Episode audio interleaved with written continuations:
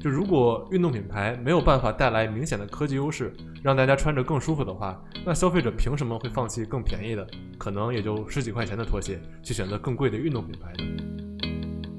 现在运动拖鞋的配色也越来越多了，我看到过的最多的一款大概有二十个配色，简直是把拖鞋玩出了 AJ 的感觉。大家好，我是刘亦菲。大家好，我是嘉勇。这期我们先来设想一个情景。众所周知，大部分的公司都是不允许穿拖鞋上班的。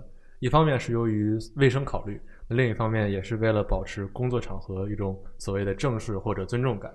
但是“拖鞋”这个词，它的定义到底是什么，或者说它的边界在哪，恐怕也没有几个人能说清楚。就我们可以打个比方，人字拖它肯定属于拖鞋，毕竟它几乎整个脚面都是露着的。但是如果鞋的覆盖面积再大一些，比如说能盖住整个脚面。甚至盖住脚趾或者脚后跟儿，这样的话，这双鞋还能算是拖鞋吗？我猜，实际上估计大部分公司制定规章制度的人，一开始应该也没有考虑过这么细。这种考虑的方式，啊我愿意称之为钻空子，我们是不提倡的。但是确实可以看见，现在有越来越多的人正在穿着拖鞋出门，甚至开始穿着它上班了。啊，作为一个广东人，我要先说明一下，其实，在南方。之前就有不少人会在公司里放一双拖鞋，先穿着球鞋去上班，然后不需要见人的时候，他们就会换上拖鞋，然后必要的时候，比如说出去见客户啊什么的，就会再换上自己的皮鞋、跑鞋之类的，是有这种情况。但是最近一两年，我们也可以发现，在全国各地都会有更多的人开始把拖鞋的场景拓宽了很多，而且这些拖鞋的价格是变得越来越高了。我们今天其实就要聊这个话题：为什么拖鞋突然间流行了起来？对，首先要解释一下，为什么我们一个体育博客要聊这个话题呢？就是因为拖鞋这一波的潮流还真是由运动品牌带起来的。那更具体的说，现在火的这一类拖鞋，主要就是运动拖鞋。运动拖鞋，其实我觉得大家都应该会有一些自己的理解。那究竟什么算是运动拖鞋？有这方面的定义吗？呃，确实，最开始运动拖鞋指的就是运动相关的一些场景之下穿的拖鞋，就比如运动之后，因为不管是球鞋还是跑步鞋，都会比较包脚裹得比较紧，那穿一双比较软的运动拖鞋，就能在运动之后给脚带来一些放松。呃，这是之前大家对于运动拖鞋的概念，但是现在，呃，运动拖鞋的使用场景早就已经超出运动本身了。就实际上，如果要描述现在比较火的这些运动拖鞋的概念，我觉得应该这么说。就它是指被运动科技改变的拖鞋，也是能给消费者带来一种运动感的这种拖鞋。接下来我们可能会把重心放在几个点上，包括说运动拖鞋是怎么样火起来的，这些品牌为什么都来一股脑的做运动拖鞋，以及这些运动拖鞋可能会面临的一些竞品，比如说这几年就很流行的洞洞鞋。首先，我们来思考一个问题：人为什么要穿拖鞋？舒服呀，说的好听一点，就是为了解放双脚。呃，即便是到了现在，这个目的应该也没有什么改变吧？对，我们可以简单几句话概括一下拖鞋的一个演变，来总结一下人们穿拖鞋的目的。呃，现在人们出土过最久远的拖鞋，应该是在中国的新石器时代，当时拖鞋准确来说应该叫木屐。现在史书的记载是最晚在汉朝的时候，穿木屐已经是非常非常常见的事儿了。那么拖鞋发展到后来。最关键的一次变化是在上世纪的五十年代，在塑料在全世界大规模使用之后，法国人首先是把塑料用在了拖鞋上，相当于拖鞋这个东西有了更柔软也更便宜的材料之后，才真正的在全世界流行起来。这里面很关键的一点应该是材料发生了变化。最近的几十年里面，运动品牌做拖鞋其实不是什么稀罕的事情，因为运动鞋的本质也是为了舒适，也要软要弹。所以在很多年前，耐克、阿迪就一直有在出拖鞋，而且卖的还行。所谓的运动拖鞋第一次有这么大规模的流行，呃，我记得应该是在零五零六年左右吧。那个时候，阿迪达斯还在赞助 NBA，然后借着这个机会，他就第一次把运动拖鞋推广了出去。准确的来说，当时的运动拖鞋是在过去的塑料的材质之外，用了海绵加上泡沫材料。一方面是为了让鞋子更柔软，一方面也是做一些可以定型的设计，比如说在人足弓的地方凸起来一些，提供更强的支撑感。所以就有一些说法是这样子的：当时的 NBA 球员穿的拖鞋可以算是一种运动康复拖鞋。当然，在现在看起来，这个康复的效果估计也不是特别大吧。对，但不管怎么说，凭借着当时在 NBA 的宣传，很多球员在赛后的一些采访啊、活动的里面，确实会穿着阿迪的拖鞋。就借着这一波，阿迪当时的拖鞋销量确实比耐克呀之类的一些同行要更好一些。但是呢，跟其他的非运动品牌相比，当时运动品牌的拖鞋也没有什么特殊的优势，包括一些中国的运动品牌之前也比较早的做过拖鞋，效果也一般。其实这个道理就很简单，因为拖鞋之前本来就是一个主要在家里穿的东西，场景本身就已经非常细分了，需求没那么大，而且普通拖鞋本来就很便宜。就如果运动品牌没有办法带来明显的科技优势，让大家穿着更舒服的话，那消费者凭什么会放弃更便宜的？可能也就十几块钱的拖鞋，去选择更贵的运动品牌呢。在这里，其实我们也可以解释一下鞋的构造啊。几乎所有的运动鞋，它的鞋底贴地的部分就是大底，然后中间层是中底，最贴近我们脚的部分就是鞋垫。然后所有运动鞋的核心科技啊，其实几乎都体现在了中底上。它的作用就是吸收人的冲击力，然后提供回弹和减震的效果。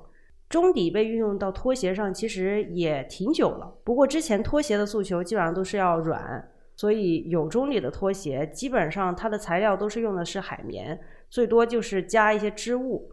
那海绵这个东西，大家一听也就知道科技含量不是特别高。运动品牌能做，其他的品牌也能做，所以运动品牌也没有什么优势可言。对，直到二零一九年，基本上都是这样的情况。但是在二零一九年，呃，拖鞋这个品类开始在中国发生了一些变化。就为什么是中国呢？大家可以先想象一下，什么情况之下你是最需要一双拖鞋的？我想大部分听众的答案应该都是在洗澡、冲淋浴的时候。但是不知道大家有没有注意到，尤其是在欧美待过的朋友可能会发现，就国外，尤其是欧美国家的人，他们洗澡的时候基本上是不穿拖鞋的。就这个事实无关好坏啊，只是一个非常小的习惯差异。但是这个很小的习惯差出来的就是一个重要的使用场景，而淋浴这个场景会带来一个额外的需求，就是防水。为什么中国的拖鞋要防水呢？我们可以说一下，在一九年之前拖鞋的构造。呃，当时构造主要有两种，第一种就是刚才说的海绵中底加上开孔发泡的泡沫外壳。这种拖鞋的特点是很软，因为是海绵做的，但是会吸水，容易滑。而且水一旦进去之后不好排干，那排不干的话，鞋就容易发臭。那有没有防水的拖鞋呢？确实是有。呃，防水拖鞋就是用一体发泡或者叫闭孔发泡的泡沫外壳。但是这种鞋会有一个缺点，就是特别硬。正因为硬，它可以在拖鞋上加一些防滑耐磨的纹路，但是穿起来的话，脚感确实会打很大折扣。那之前市面上所有的拖鞋基本上都是刚才这两种。所以简单概括起来就是软的它不防水，防水的又不舒服。所以想要又软又防水的话，按照刚刚的说法，就是用一个海绵的中底，然后加上闭孔发泡的外壳，就可以做到了吗？你说的非常正确，就这个想法其实很简单，把两边的优势结合一下就可以了。呃，但是在很长很长一段时间里，还真没有人这么做过。呃，国外品牌是因为他们对拖鞋沾水的需求不大，即使有要游泳什么的之类的场景。那拖鞋沾水的几率，还有它沾水的量，跟冲澡比也相差很远。他们没有这个需求。呃，另外国内这边之前品牌也没有人注意到，至少是没有人把它做出来。那直到二零一九年，当时匹克出了一款叫太极拖鞋，才第一次把防水、软、弹这几个特点结合到一块儿。嗯，解释一下，这个太极的“太”字是态度的那个“态”，也是匹克这几年在运动鞋上最重要的一个中底的材料。不过之前几乎没有过运动品牌把自己最核心的科技放在拖鞋上。对这个，我们还专门采访了匹克太极的负责人。呃，原来这个建议还真就是消费者提出来的。呃，因为消费者说想要一双又能下水又舒服的拖鞋，问能不能用太极中底来做拖鞋。那后来匹克这边经过调研之后，发现这样的需求好像还挺大的，于是就用太极中底加上闭孔发泡的外壳，把这双鞋给做出来了。相当于在防水柔软的基础上，用运动鞋级别的中底，又加了一些回弹，这样效果就更好了。是的，匹克当时就很有信心，觉得太极拖鞋会是一个爆款。但是你想让大家认可这种拖鞋，其实不容易的，因为这么多年了，主动去发现有这个防水、舒适需求的人也不多。如果站在一个产品经理的角度，怎么样去把这个特点传达给大家呢？最好的方式就是用视觉来展示。想一想，当时阿迪那一波拖鞋，就是让 NBA 的球员都在赛后穿，这样大家一看就知道这个拖鞋就是用来运动之后放松的。所以匹克这边也想了一个办法。他们在游泳池上拍这种拖鞋的宣传照，然后大家一下子就 get 到了它这种防水的功能。你也不用在浴室拍，对吧？那样会显得很奇怪。最后这样传达的效果确实也很好，消费者一眼就能明白你要说什么。包括你现在在各大电商平台搜“运动拖鞋”这个关键词，会出来好多好多品牌的宣传照，他们都是在泳池上拍的。对，那一九年到现在已经过了三年了，运动拖鞋现在是越来越受欢迎。呃，太极拖鞋三年里，他们官方数据是已经卖掉了一千万双，这个数字大概已经是匹克运动鞋销量的三分之一。就你很难想象，拖鞋会在一个运动品牌里占这么高的份额。那当然有这种爆款的带动，现在呃，其他品牌也不会放着这个蛋糕不抢。可以说，现在各种国内运动品牌都开始来抢这个市场了。毕竟说白了，这个运动拖鞋也不是什么高精尖的科技。各个品牌里面，他们运动鞋级别的中底放在拖鞋里也都绰绰有余，都够用了。所以到后来，有越来越多的国内品牌开始来做拖鞋，像李宁、安踏三六一这种就不用说了。最近卖的比较好的，还有一些偏运动潮流方向的，像草牌，还有 Loxkey，甚至还有一个之前主要做袜子的品牌叫 Uzis，它之前从来没有做过鞋，但现在也开始做运动拖鞋了。其中很重要的一个原因就是这个的技术门槛确实不高。拖鞋要开模具也比较便宜。总结下来，我们刚刚说到的那些主要都是科技上的原因，重点是有人主动发现了需求，需要软防水，然后想要实现它需要的科技，难度也不大。这些运动品牌现有的科技基本上都能做到。那其实运动拖鞋这几年能够流行起来，还有另外一个很重要的原因就是疫情。疫情之后，大家整体的穿衣风格都是更加舒适、更加休闲的。我们之前在节目里也谈过瑜伽裤外穿这种潮流，甚至最近已经有不少女生把运动内衣也外穿了。可以说，运动舒适已经成了现在我们最主要的需求。那这样的话，出门穿个拖鞋，那就更没有什么大不了的了。对，这可以理解为长期居家带来的一种影响吧。大家没有那么追求精致了，而是更追求舒服。啊，包括前一段时间居家健身其实也火了挺久。开个玩笑的话，像你运动完穿个舒服的拖鞋下楼做个核酸，也是一个挺常见的场景。算了吧，这种场景还是少出现为好。不过总的来说，运动拖鞋已经成了一个很常见运动风的穿搭单品了。我们现在倒是发现一个比较奇怪的现象：国内的运动品牌拼命的来做拖鞋，基本上原理也就是运动鞋级别的中底，然后加上避红发泡的外壳。但是国外品牌呢，没有什么跟进的动作。为数不多有动作的，嗯，比如说，呃，有索康尼，就是被特步收购的美国的品牌。我们和一些从业者聊完之后，大家都普遍觉得，耐克、阿迪这些国外的品牌，其实后面也不太可能会有跟进了。最重要的原因就是，现在这种运动拖鞋的需求，只有在中国市场被验证。对，这个反差就非常明显。国外品牌它按兵不动，但国内品牌拖鞋已经卷到不行了。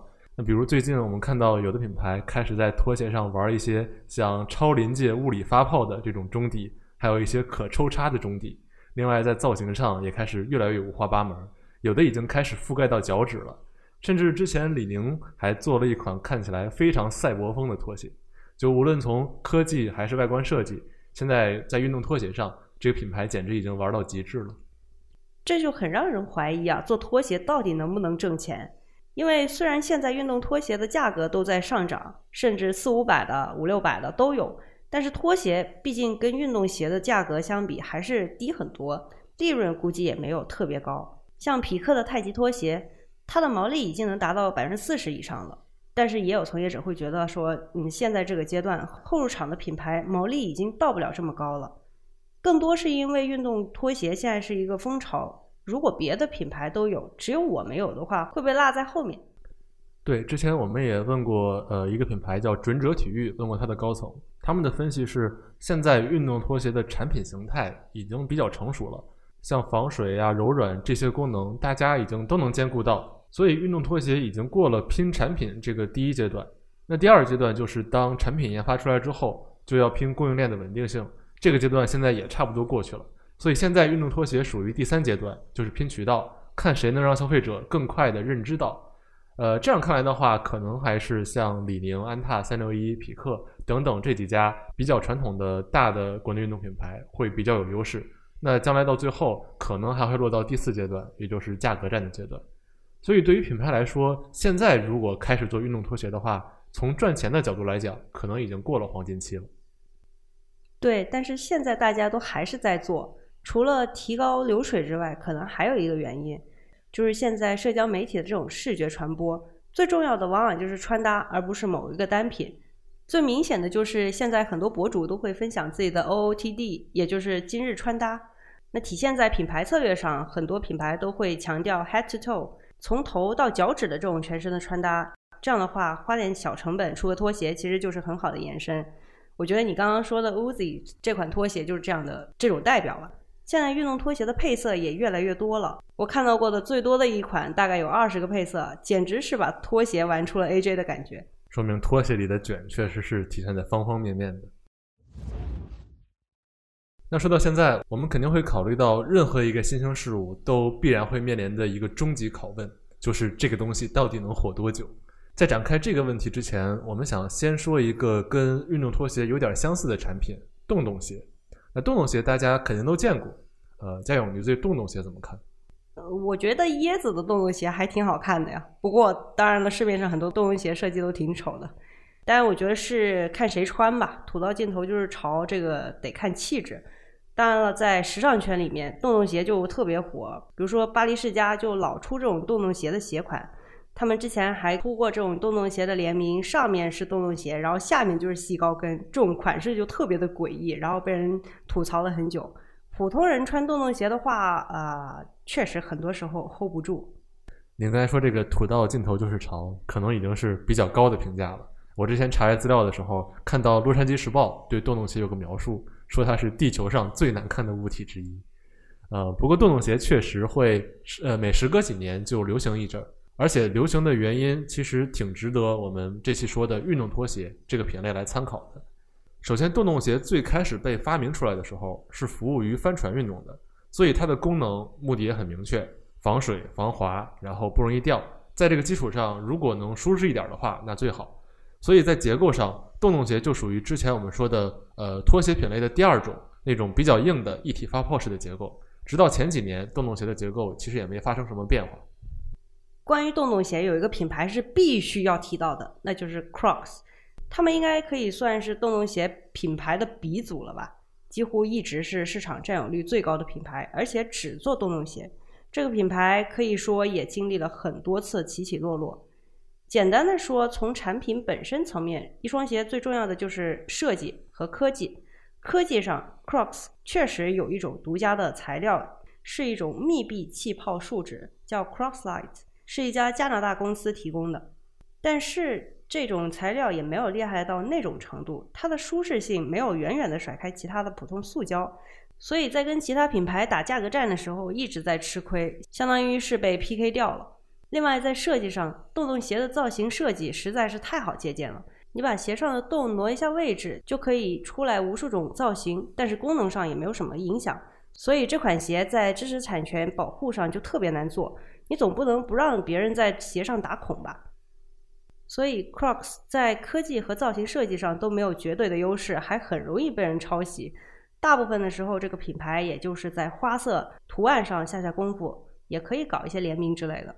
确实，到了二零一八年的时候，Crocs 甚至还关闭了他们最后一家自有工厂。这时候，人们都以为 Crocs 要完蛋了，因为他放弃了自有工厂，呃，全用代工，看起来像是彻底放弃材料和科技了。那结果反而在疫情开始之后，Crocs 开始翻红。就从那之后，他们把更多的精力放在了做社媒、做联名这些营销的花样上。